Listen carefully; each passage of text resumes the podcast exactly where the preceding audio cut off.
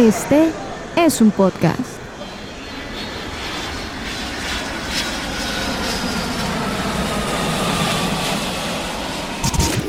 Aeropuerto Podcast. Un espacio dedicado a la aviación. Aeropuerto Podcast. Hola, ¿qué tal? Bienvenidos a un episodio más de Aeropuerto Podcast, el podcast dedicado 100% al mundo de la aviación. Mi nombre es Manuel Camargo Chemas y hoy, 11 de marzo del 2019, los estoy saludando con lo mejor de las noticias del sector de la aviación. Comenzamos nuestro podcast del día de hoy con noticias desde África, porque la aerolínea Air Senegal recibió el pasado viernes su primer Airbus A330 Raya 900 convirtiendo a la aerolínea en el segundo cliente de lanzamiento de la segunda generación de la familia A330 en África. La aerolínea que inició sus operaciones en el 2018 tiene en sus pedidos dos Airbus A330 Raya 900 con una configuración de tres cabinas con 32 asientos business, 31 asientos en Premium Plus y 237 en Economy. Y el primer avión entregado será destinado para cubrir la ruta entre Dakar y París. La flota de la aerolínea Air Senegal se completa con dos A319 y dos ATR-72 raya 600 con los que alcanza a cubrir un total de 10 destinos desde Dakar. En el marco de la entrega del primer A330 NIO de África, la Fundación Airbus y Air Senegal organizaron un vuelo solidario en el que transportaron equipos médicos,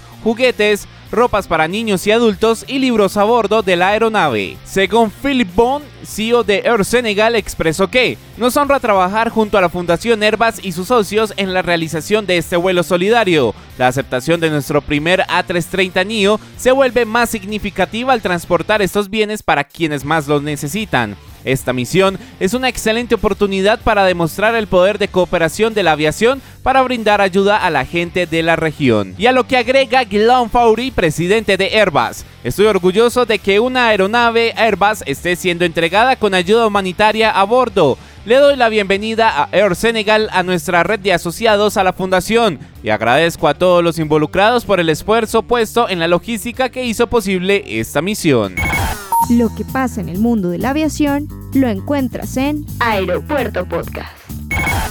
Y entre otras noticias, la aerolínea Volaris dio a conocer que durante el mes de febrero movilizó a 1,5 millones de pasajeros registrando un incremento del 16,1% en comparativa con el mismo mes del año anterior. Este aumento se vio impulsado por el lanzamiento de seis rutas nacionales desde Ciudad de México, Guadalajara y Ciudad Juárez, además de cinco internacionales, Chicago, Aguascalientes, Chicago, Querétaro, Dallas, Durango, Phoenix, Puerto Vallarta y Albuquerque, Chihuahua. Mediante un comunicado, Volaris indicó que su demanda total creció un 13,8%.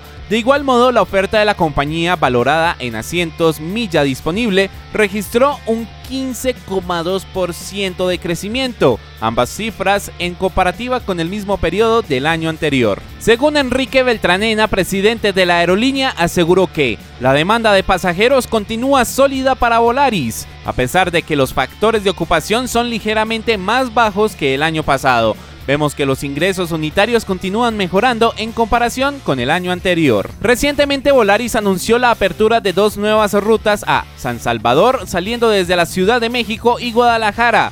Esto con el fin de mantener un esquema de crecimiento hacia puntos fuertes en Centroamérica. Y para finalizar nuestro podcast el día de hoy hablamos de EasyFly porque está creciendo de una manera increíble porque la aerolínea dio a conocer que a partir del segundo semestre de este año estará volando entre Montería y Panamá según anunció el presidente de la aerolínea, Alfonso Ávila, que se reunió con el alcalde de Montería, Marcos Daniel Pinea García, en Bogotá, junto a representantes de la Agencia de Desarrollo Pro Montería. La nueva ruta partirá en dos la historia comercial de nuestra ciudad, pues nos conectará con uno de los destinos más importantes para los negocios y el turismo de Centroamérica y el Caribe, como Ciudad de Panamá, dijo el mandatario monteriano tras el encuentro. Por su parte, el directivo de EasyFly adelantó que la ruta Montería-Panamá tendrá tres frecuencias semanales, los días lunes, miércoles y viernes, y un tiempo estimado de vuelo de 53 minutos. Y de igual manera, la Oficina de Cultura y Turismo, en coordinación con otras entidades, trabajarán unidos en el mercado y promoción de la ruta,